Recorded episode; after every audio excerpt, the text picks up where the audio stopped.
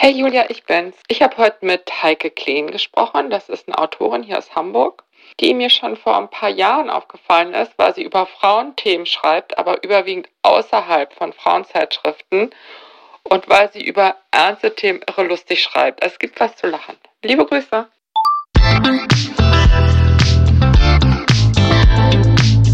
Willkommen zu einer neuen Folge von Meno an mich. Denn dieser Podcast ist für euch, liebe gereifte und interessierte Frauen dieses Landes. Jede Woche sprechen wir mit spannenden Frauen und empowern euch mit Wissen und Inspiration. Wir, das sind Diana Helfrich und Julia Schmidt-Jorzig aus der Brigitte Woman Redaktion.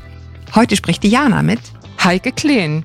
Die Fernsehjournalistin ist auch Autorin. In den letzten Jahren hat sie gleich zwei Bücher veröffentlicht, die auf uns Frauen in der Mitte des Lebens abzielen. Jung war ich früher, jetzt will ich nur noch so aussehen und Geständnisse einer Teilzeitfeministin. Herzlich willkommen, liebe Heike. Vielen Dank, herzlich willkommen. Ich habe deine Bücher wirklich sehr, sehr gern gelesen weil du so einen tollen Ton triffst und das wirklich immer wieder schaffst, witzig zu sein. Oh, das finde ich ist ein Alleinstellungsmerkmal. Ich würde es mal so zusammenfassen, dass jung war ich früher, jetzt will ich nur noch so aussehen, eine launige Betrachtung über lässiges Älterwerden ist, wo du dich auch mit dem Thema Schönheit beschäftigst und die Geständnisse sind ein Plädoyer für mehr Feminismus und handeln davon, wie schwer er sich im Alltag lebt. Erstmal herzlichen Glückwunsch zu dem Wort Teilzeitfeministin. In das habe ich mich ein bisschen verliebt. Ach, danke schön.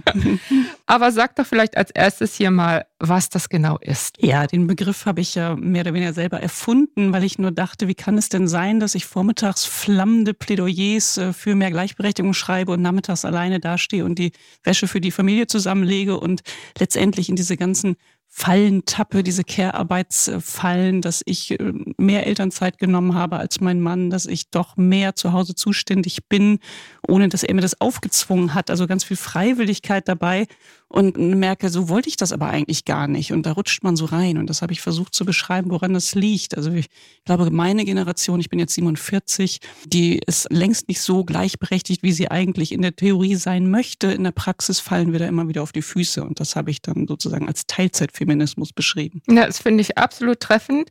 Ich möchte jetzt aber gleich zu Beginn von unserem Gespräch einmal äh, klarstellen, dass das ja längst nicht nur Mütter betrifft. Ne? Mhm, das stimmt, genau. Also ich mache auch den Rundumschlag. Ich fange mit den Müttern an, weil es ist mir wirklich erst in der Mitte des Lebens klar geworden. Ich glaube, wenn man mich so mit Anfang 20 gefragt hätte, so Gleichberechtigung brauchen wir, das hätte ich gesagt, pff, ist alles da, ist alles gut, äh, wo ist das Problem? Ich kann doch alles werden, ich kann alles machen. Spätestens, wenn man Kinder bekommt, merkt man, hm, da ist irgendwie, irgendwas läuft da doch nicht genauso, wie ich mir das vorgestellt habe. Ich habe früher mal gedacht, ich kriege ein Kind, ja, und dann geht es auch in die Kita und dann arbeite ich doch weiter. Wo, wo ist denn da der Haken? Es schläft eigentlich? durch nach es drei Monaten. natürlich durch. Nach zwei Wochen schläft mein Kind schon durch und völlig unproblematisch. Und meine ganzen hormonellen Schübe, meine ganzen Muttergefühle, nichts wird mich davon abhalten, genauso weiterzuarbeiten wie bisher. Und das war dann ein bisschen anders. Und ich glaube eben auch, das hast du auch in diesem Podcast, glaube ich, mal gesagt, dass man in der Mitte des Lebens dann spätestens Feministin wird. So also wie manche Männer behaupten, sie werden erst Feminist, wenn sie eine Tochter haben, wo ich denke, ja, ihr habt aber auch Mütter und Schwestern und so. Mm. Im Iran sehen wir ja auch, dass jetzt Männer mit auf die Straße gehen. Mit ja, den Frauen. ja viele. Ne? Genau, mm. das ist wirklich eine Bewegung, die ich dann natürlich auch sehe und da auch sehe, die Männer und wir Frauen, wir sitzen ja alle in einem Boot und alle anderen Geschlechter natürlich. das haben wir also auch gleich ja, geklärt. Genau. Sehr gut. Gleich zu Beginn des Gesprächs. Sehr, sehr gut. Ja, also ich kenne diesen Spruch, dass Frauen in der Mitte des Lebens Feministinnen werden und zwar nicht, weil sie irgendwie äh, Simone de Beauvoir lesen, sondern weil sie ihren Rentenbescheid studieren. Autsch. Und dann kommt die große Ernüchterung, ganz genau. Oder man hat am eigenen Leib festgestellt, womöglich mehrmals, dass man an die gläserne Decke gestoßen ist. Mhm. Oder man fragt sich einfach, warum habe ich eigentlich so viel zurückgestellt für die Familie ja, und wäre genau. es vielleicht doch noch anders gegangen? Also wie viel, sagst du bis jetzt 47, spürst du davon jetzt einen Schritt weiter von der Mutter, die einen Säugling an der mhm. Brust hält? Da ist es zugegebenermaßen, ich glaube, da macht sich niemand so richtig Gedanken um Feminismus. Nee, keiner Wobei, weiß ja, was auf einen zukommt. Ja, man, man, ist so mhm. ahnungslos. Ja, ne? genau. Ist auch Aber ja, jetzt haben wir alle, oder was heißt wir alle, die meisten Frauen in der Mitte des Lebens haben halt 10, 15 Jahre Abstand. Genau. Wie guckst du jetzt darauf? Ja, also jetzt gucke ich natürlich viel gnädiger erstmal auf die ersten Jahre und meine Kinder werden ja nun wirklich groß. Die sind jetzt 8 und 13. Ich kann die alleine zu Hause lassen. Die können alleine ihre Dinge machen und so. Das ist ein ganz anderer Schnack. Und trotzdem sehe ich jetzt natürlich, also mein Rentenbescheid ist jetzt letzte Woche gekommen. Und ich erinnere mich gut, wie er war, als ich Vollzeit in einer leitenden Position im Fernsehen gearbeitet habe. Und jetzt bin ich selbstständig. Ich habe immer gesagt, ja, ich mache mich selbstständig, dann kann ich das mit den Kindern alles viel besser machen. Gleichzeitig sage ich ja, mein Mann ist selbstständig, der kann sich dann gar nicht immer so viel kümmern. So, also da sieht man schon wieder meinen Teilzeitfeminismus, meine eigenen Widersprüche. Also ich habe da freiwillig zurückgesteckt, habe mich selbstständig gemacht, musste das über viele Jahre aufbauen. Inzwischen ist alles so fein, dass ich sage, alles läuft. Äh, das läuft. Und trotzdem sehe ich, dass mein Rentenbescheid natürlich nicht ganz so wunderhübsch ist, wie er noch vor 10, 15 Jahren war. Also du meinst die Prognose, die Prognose, was rauskommt, genau. Das wird ja mhm. immer so, Sie, Sie, kriegen dann und dann, wenn Sie so weiter einzahlen, kriegen Sie das und das. Und das wurde dann im Laufe der Jahre immer, immer weniger. weniger. Ja, meine Mutter war Hausfrau, hat also zu Hause gearbeitet, was ja auch Arbeit ist. Und die hätte von ihrer Rente nicht leben können. Sie lebt nicht mehr, aber mein Vater hat damals gesagt, als sie gestorben ist, ja, also wenn das jetzt umgekehrt wäre, Mama wäre jetzt alleine, die könnte von der Rente kaum leben. Und das ist natürlich traurig. Und da haben die sich natürlich nie Gedanken drüber gemacht. Und ich habe mir mit dem ersten Kind auch keine Gedanken darüber gemacht. Ich habe einfach nur aufs Kind geguckt und geguckt, so wie organisieren wir das, was muss ich alles fürs Kind tun und nicht darüber nachgedacht, was 20 Jahre später ist, wenn ich meine Stunden so reduziere. Das ist auch genau mein Eindruck, dass dieses Thema immer nur noch größer wird, mhm. weil es so offensichtlich ist, dass die Zeit mit den Kindern auch endlich ist. Genau. Und spätestens dann muss man sich ja irgendwie neu erfinden. Ja, genau. Aber es ist ja nicht ganz einfach. Also da sind einerseits diese Mutterinstinkte und auch noch ganz, ganz viele andere mhm. Dinge, die es einem ja. schwer machen, so sein, Klar, sein die, Ding die durchzuziehen. in Deutschland, natürlich das Schulsystem, zu mangelnde Kita-Plätze, da kommt ja ganz viel zusammen. Mutterinstinkte, es gibt bestimmt genauso Vaterinstinkte oder einfach so Instinkte darauf, dass man sich ums Kind Definitiv. kümmert. Vielleicht hat man es tatsächlich mehr, wenn es im eigenen Körper gewachsen ist. Das weiß ich nicht. Das, die das streiten sich ja alle. Ist es die Biologie? Ist es die Sozialisierung? Aber man will sich ja auch kümmern. Das ist ja ganz klar. Und trotzdem ist es eben schwierig und sich dann immer neu zu erfinden, was du gerade sagtest, ist wirklich auch ein Teil, ja, also man sollte sich selbst halt nicht verlieren im Elternsein. Das ist mir ganz wichtig. Und ich glaube, das habe ich wirklich nur die ersten Jahre getan, habe dann immer versucht, mein Ding zu machen und trotzdem lauert dann immer dieses schlechte Gewissen, so bin ich gut genug als Mutter, hätte ich mich mehr kümmern müssen. Ja, es ist, es ist schwer. Ja, und also genau darüber würde ich eigentlich gerne heute schwerpunktmäßig mit dir sprechen, weil ich glaube, die Strukturen kriegen wir jetzt nicht in einer halben Stunde verändert. und ich hatte es gehofft. Also was jetzt nicht heißt, dass ich da nicht ganz viel Verbesserungsbedarf ja, sehe. Trotzdem wir. glaube ich, sollten wir uns auf das konzentrieren, was in einem selbst stattfindet, mhm. weil irgendwann kommt ja diese Erkenntnis. Genau, so, nur das oh, können wir ja verändern. Genau. Ja. Und was in deinen beiden Büchern eine Rolle spielt, sind ja die Glaubenssätze, mhm. mit denen wir uns abarbeiten. Ne? Mhm. Ne? Also einerseits die, ich muss schön sein, attraktiv sein. Erfolgreich, bin ich gut genug, so diese ganzen Klassiker, ja. Mhm. Also die Reihe lässt sich im Grunde mhm. beliebig fortsetzen. Ne? Also es gibt Strukturen, die uns das einfach nahelegen, dass es so sein müsste, dass wir das alles richtig, richtig gut machen hm, wollen genau. und müssen. So ein ne? Perfektionsdrang auch. Ich glaube, den, ich weiß nicht, ob Frauen den noch mehr haben als Männer, aber mir kommt es manchmal so vor, weil wir ja auch viel mehr auch auf das Äußere immer wieder reduziert werden, immer wieder auch eben danach beurteilt werden, wie wir aussehen. Das haben Männer natürlich nicht so stark. Darüber hinaus heißt es dann ja, wieso, ihr könnt doch jetzt alles machen. Dann könnt ihr doch auch einen tollen Beruf haben, ihr könnt doch einen tollen Job haben, aber eben dann bitte noch gut aussehen. Es gibt so eine Studie, die sagt, Frauen, die dünner sind, verdienen mehr Geld als Frauen, die dicker sind.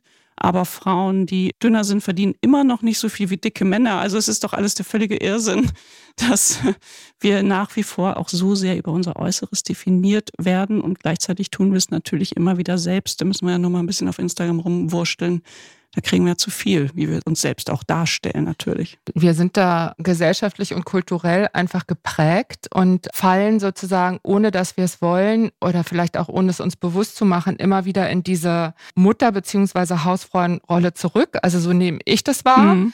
Genauso wie wir immer wieder dahin zurückfallen, die schöne Frau sein genau, zu wollen. Wir wollen gefallen. Ja, mhm. und da sehe ich die Parallele ja. irgendwie. Als ich deine Bücher dann neben mhm. mir liegen habe, habe ich gedacht, ja, im Grunde genommen ist es doch ein und dasselbe. Ja. Man arbeitet sich an seinen Glaubenssätzen ab, wie man als Mutter zu sein mhm. hat, als Frau und so weiter und so fort. Und beim Älterwerden ist es auch so. Wir mhm. haben diese Vorstellung, wir müssten ewig irgendwie attraktiv und jung sein. Ja. Und die Parallele liegt darin, dass ja zu jeder Zeit klar ist, dass beides überhaupt nicht nee, gehen und kann. Vor allen Dingen ist es nicht, wir machen es ja immer nur für andere eigentlich. Das finde ich fast genauso schlimm oder noch schlimmer. Das sind ja alles Dinge, bei denen wir überlegen, wie wir auf andere wirken, was andere über uns denken. Also denken jetzt andere, ich bin keine tolle Mutter, weil ich halt wieder nichts beitrage zum Kita-Buffet oder was Und äh, bin ich Windbeutel jetzt, aus ja, der genau. Ich, Tiefkühltruhe. Ich, ich, finde Wassermelone. Diese, diese, ja, Wassermelone geht auch, aber die muss man rechtzeitig eingekauft haben. Diese kleinen Aufbackbrötchen, diese Laugendinger, das geht immer noch zur Not. Mhm. Da trage ich mich dann, wenn ganz schnell für ein oder ein Glas Würstchen. Aber das kann man jetzt halt auch alles nicht mehr machen. Egal. Und das sind ja alles Dinge, die immer von außen, also wie wirke ich jetzt? Wie wirke ich äußerlich? Wie wirke ich mit meinem Job? Steht da was Vernünftiges auf der Visitenkarte? Ist mein Kind aber auch gut genug in der Schule? Also was denkt immer die Außenwelt, ob sie eine gute Mutter ist, ob sie einen tollen Job hat, ob sie schlau ist, ob sie schön ist? Und wenn wir da ununterbrochen drüber nachdenken, ist, da wären wir ja verrückt.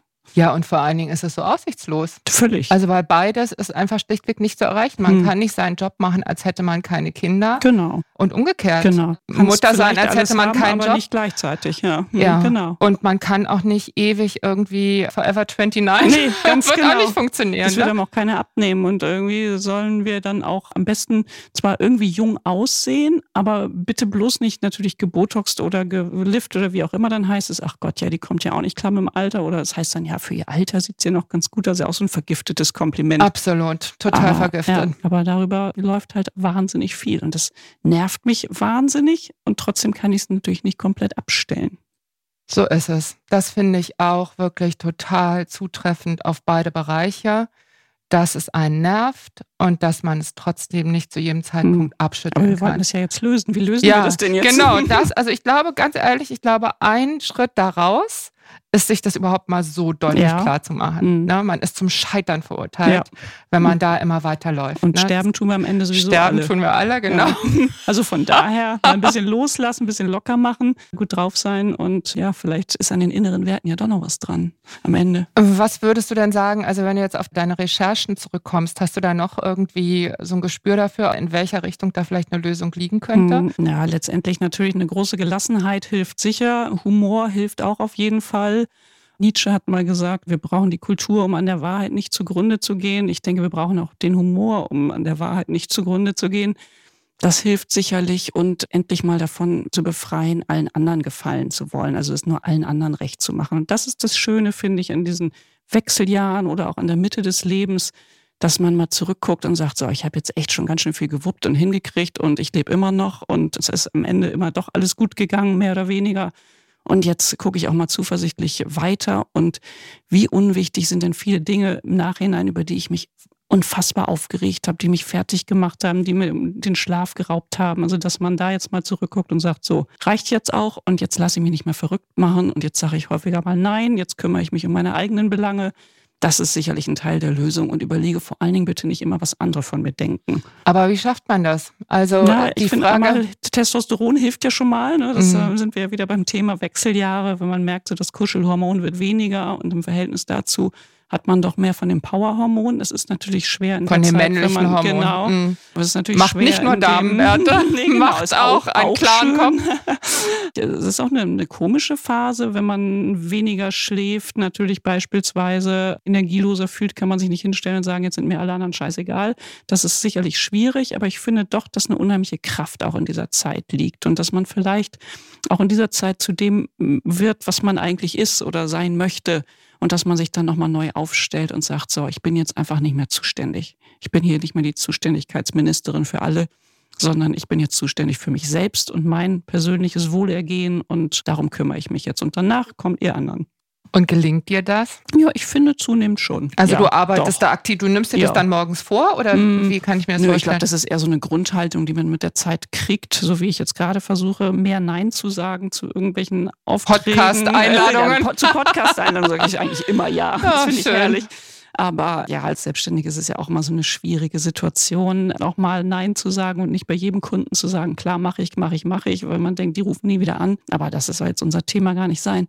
Schon auch jetzt natürlich mit älteren Kindern ist es einfacher, dass man sagt, so, für die ankommen, ich habe Hunger, dass man sagt, ja, du weißt, wo die Küche ist. So, das kann man natürlich nicht zu einem Zweijährigen sagen. Dass man sich da klarer aufstellt und dass man auch irgendwie dann klar kommuniziert, ich bin von dann bis dann weg und es läuft. Weil ich habe schon so Sachen erlebt, Seminare mit tollen Frauen, mit tollen Jobs, so super intelligente Frauen, die dann morgens sich alle erzählt haben, gegenseitig, welchen Zettel sie dem Mann hingelegt haben, das wo dann was auch. zu erledigen ist und wo sie dann irgendwo er die Tiefkühlpizza findet. Und im schlimmsten Fall hörten wir dann noch, dass die Männer über dieses Wochenende, wo die Frauen auf den Seminaren sind, zu ihrer Mutter gefahren sind mit den Kindern, weil dort die Mutter sich wieder gekümmert hat. Also immer diese Auslagerung an Frauen. Das macht mich natürlich wahnsinnig. Und da gucke ich jetzt genau hin und da hebe ich auch immer meine Stimme, wenn ich das sehe und mache dann auch ein paar sarkastische Sprüche. Habe mich aber selbst wieder ertappt letztens. Ein Freund von uns war irgendwie in Anführungszeichen alleine zu Hause. Seine Familie, drei Kinder, Frau waren unterwegs. Ich treffe ihn irgendwo beim Einkaufen und habe ich, hab ich gesagt, ja, komm doch zum Abendbrot zu uns vorbei. Also, und dann musste er selber lachen und hat gesagt, ja, weißt du, wie viel Abendbrotseinladung ich jetzt schon bekommen habe, weil ich alleine zu Hause bin. Also, ja, also ich kriege keine Ich kriege auch keine Abendbrotseinladung. Und er hatte völlig recht. Und das waren wieder die, die Teilzeitfeministin in mir. Die sieht einen armen, familienlosen Mann und sagt, ach, komm doch eben zum Abendbrot vorbei. Ich hätte es zu der Freundin nicht gesagt. Gut, ich hätte vielleicht gesagt, lass uns heute Abend Wein trinken oder so, aber es ist doch, also da, da, sieht man mal unsere Prägung. Ja, die ist groß und mächtig. Ja, mm, wirklich. Mm, und mit dem Verstand allein kommt man da nicht weiter, ne? Beziehungsweise es muss einfach einsickern. Deswegen ist jedes Mal, dass man drüber redet, ein gutes ja, Mal. Ja, das finde ich auch. Ne? Weil das so ganz, ganz viele Anläufe braucht, bis man das so ein bisschen internalisiert. Ja, das stimmt. Sich auch kritisch hinterfragen und sich auch vielleicht nicht ganz so ernst nehmen immer, sich auch mit ein bisschen Selbstironie befragen. Und natürlich, wenn ich jetzt so irgendwie morgens aufstehe und gucke in den Spiegel, dann denke ich, boah, das ist irgendwie vor 15 Jahren sah ich jetzt auch mal jünger aus, sicherlich, ja, aber das ist ja nun mal auch der Lauf der Dinge und sich dann klar zu machen, so jetzt renne ich jetzt nicht allen Idealen hinterher. Das, das ist auch ein wichtiger Punkt. Also wenn das ist dieses Stichwort loslassen. Hm, ne? Ja. Ich finde es immer schwierig, die, man kriegt dann so ein Schlagwort an den Kopf geworfen, ja, du musst loslassen. Ja, ja. Hm. ja wenn es hm. so einfach wäre. Ja. Ne? Also das gilt ja für dieses Schönheitsthema wie auch für das Mütterthema. Trotzdem lohnt sich, dieses Wort mal aus sich wirken zu lassen und sich zu fragen, was könnte loslassen denn für mich sein und an welchen Stellen vielleicht auch rückblickend hätte mir das vielleicht geholfen. Ja. Und das ist ja schon erstaunlich, wie oft man dann im Nachhinein feststellt, da hätte ich wirklich das einfach durchwinken können. Ja, natürlich. Ja? Und natürlich beim Thema Kinder ist es so, wenn man da loslässt, muss man natürlich auch immer sich absolut sicher sein, dass die, dann die Kinder eben auch nicht auf den Boden fallen, wenn ich sie loslasse, jetzt im übertragenen Sinne, mm. sondern dass da auch jemand ist, der mit auffängt und dabei ist. Und deswegen aus heutiger Sicht würde ich direkt, also ich würde allen raten, Ratschläge sind immer so doof, aber allen, die Kinder bekommen und sich dann erstmal mit Elternzeit und Teilzeit und allem Möglichen rumschlagen, dass man immer ganz klar regelmäßig definiert, wer macht hier eigentlich was und wer kümmert sich wie, dass man sich auch wirklich verlässt und nicht einfach sagt, ach, ich mache schon, ich mache das schon, geht schneller und so. Da habe ich mich im Rückblick auch oft ertappt. Dieses geht schneller ja. ist auch so eine Falle. Das genau, muss man ganz genau. klar sagen. Es geht ja auch schneller, wenn man es selber macht, Natürlich. aber man hat unter Umständen wirklich gar nichts davon. Ne? Mhm. Ne? Es geht ja oft auch um Kontrolle, dass man denkt, ich kann es besser oder ich will jetzt, dass es so gemacht wird, wie ich es will mhm, oder wie ich es richtig finde. Da bin ich inzwischen absolut tiefenentspannt. Mhm. Also absolut, ja. Das, mhm. ich will das gar nicht so genau wissen, was los ist, wenn ich nicht da bin und ich sage, ich muss einmal im Jahr eine Woche mit mir alleine Urlaub machen, ich muss raus, ich muss den Kopf frei kriegen, ich muss für mich sein und das ist mir sowas von wurscht, was da zu Hause abläuft. Und machst du das dann mit einer Freundin oder willst nee, du dann alleine, wirklich ganz alleine? Ganz alleine. Und nee, Schweigemeditation? Nee, oder das will ich nicht schaffen, wie du merkst. Nee. nee, einfach alleine spazieren gehen, schreiben, lesen, so. Hm. Ja. Sag mal, und hast du auch oft das Gefühl, dass Frauen in der Mitte des Lebens, also da ist eine Traurigkeit, dass sie nicht mehr jung sind mhm. und so dieses Gefühl, ach, ich bin so alt. Mhm. Ne? Und dass sie dann ganz überrascht sind, wenn ihnen bewusst wird, dass ja ein ganz großer Teil des Lebens noch vor ihnen ja. liegt also, dass das Altwerden ja eigentlich nochmal was ganz, ganz anderes ist, als das, was mit Mitte 40 passiert. Mhm. Hast du das schon mal so ja, beobachtet? Also, ich beobachte jetzt immer ganz alte Frauen, die dann so mit ihren Rollatoren da irgendwo zu Butni reinrollen und dann so da rumkrauchen. Dann denke ich, oh Gott, ich werde ja auch mal so alt. Da, da bin ich dann richtig erschrocken in dem Moment. Und dann frage ich mich, was muss ich tun, damit ich nicht so alt wäre? Ja, gut, sterben ist jetzt nicht die Option. Das ist die Alternative. Genau, die Alternative. Ich könnte mal anfangen, Sport zu machen, würde sicherlich auch helfen. Und dann bilde ich mir mir ein, bei mir ist das alles ganz anders, aber ich werde natürlich total fit sein bis ins hohe Alter, aber das ist auch in die Tasche lügen, weiß ich ja nicht. Also die Wahrscheinlichkeit, das, was mich gerade beschäftigt. Spricht dagegen. Mm, ja, das beschäftigt mich schon. Andererseits, ich finde auch, dass dieser Ausblick jetzt auf die zweite Lebenshälfte, in der man sich wirklich nicht mehr so um andere kümmert, und in der man sich das klar macht, dass man sich nicht mehr so kümmern muss, sondern dass man sich selber wieder nach vorne rückt ins Zentrum, finde ich eigentlich auch total geil. Mm, also, ja. dass man sagt, so jetzt ist, jetzt bin ich wieder dran und jetzt mache ich mit meinem Leben, was ich will. Das mhm. muss man natürlich rausfinden. Das muss man erstmal wissen. Mhm. Auch nicht ganz einfach, nee. aber ich bin da total bei dir. Ich finde auch, dass eine Lebensphase, wo auch ganz viel Rückenwind zu spüren ist. Und, und ich feiere das, ja. dass darüber, also dass über die Wechseljahre und insgesamt über mittelalte Frauen einfach mehr gesprochen ja, wird als total. noch vor zehn Jahren. Genau. Das mhm. kommt uns sehr zu Pass. Ne? Ja, das total. hilft, glaube ich, ganz vielen. Ja, genau. Und das einfach auch als Zeit der Chancen zu sehen, das finde ich auch ganz wichtig. Mhm. Was bei mir vollkommen neu war, war der Gedanke, das hat mich irgendwie vor gar nicht lange her, vielleicht vor zwei, drei Wochen zum ersten Mal so erwischt, dass ich plötzlich dachte, oh, jetzt bin ich 52 ich habe ja gar nicht mehr so viel Zeit. Ja, ja, das ist wirklich. Das war für mich ein mhm. ganz, ganz ja. neuer Gedanke. Ich hatte bis zu diesem Tag immer das Gefühl, dass das Leben irgendwie vor mir liegt. Mhm. Und, es, und es schoss mir wirklich ins Bewusstsein aus dem Nichts und hat mir echt schwer zu denken gegeben. Mhm. Wie mit der Frau mit dem Rollator bei Butni war das nie was, was mit mir zu tun ja, genau. hatte. Und mit einem Mal sickerte das so ein und ich dachte, oh. Ja, bei mir ist das manchmal so, wenn ich so gleichaltrige Frauen irgendwo sehe, dann denke ich, oh, ich bin ja auch so alt ja. wie die. Denn ich denke immer so, in meinem Kopf bin ich immer noch 25 und dann ist es natürlich, ansonsten bin ich es natürlich nicht, was ja auch gut ist. Ich möchte gar nicht so jung sein. Man sollte immer genau jetzt das richtige Alter haben, finde ich. Also sollte einfach zu einem passen. Bisher würde ich sagen, war das bei mir auch so. Aber mhm. als mich diese Erkenntnis traf, ja. dass da ja nur noch so und so viel Jahre, Jahrzehnte sind, habe ich mich plötzlich gefragt, ob das immer so bleiben wird, dass ich das Gefühl habe, ich habe das richtige Alter. Hm. Ja, ich hoffe das sehr. Ich habe letztens Gerhard Baum interviewt, der wird jetzt bald 90. Das hm. war nur ein Vorgespräch für eine Talkshow. Und dann habe ich ihn auch am Ende gefragt, wie alt er denn jetzt am liebsten aktuell sein möchte, weil 89 so ist natürlich eine Nummer. Und da sagt er völlig überzeugt, jetzt ist genau das richtige Alter. Und wenn man das mit knapp 90 sagen kann, dann muss ich sagen, ja, Chapeau. Bist du auch schon Frauen begegnet, die das so gesagt haben? Hm, gute Frage. Ich denke, es gibt schon so Frauen. Also ich mag ja Lotti Huber wahnsinnig gerne. Mhm. Kennst du noch Lotti Huber, diese total durchgeknallte Tänzerin, was war sie noch? Schriftstellerin, Entertainerin, nicht, Entertainerin ne? Bühnen, die einfach immer Rampensau. Eine, Rampensau ist, glaube ich, die offizielle Berufsbezeichnung. Und die saß dann in der Talkshow und hat einfach alle bezaubert mit ihrer Art und ihrem Charme und ihrem Witz und mit ihrer Lässigkeit. Und ihr war alles einfach egal. Und die habe ich mir schon als junge Frau angeguckt, habe gedacht, was für eine geile, wilde Alte, das ist doch mal eine Aussicht. Ein schönes, nein, kein Schlusswort, denn ich wollte dich noch auf ein Thema ansprechen. Ich habe mich gut amüsiert, als ich deine Bücher gelesen habe, auch wenn es um Dinge ging wie zum Beispiel Schönheit, wo ich ja nach so vielen Jahren bei Brigitte, ich habe unzählige Texte über Schönheit mhm. gelesen.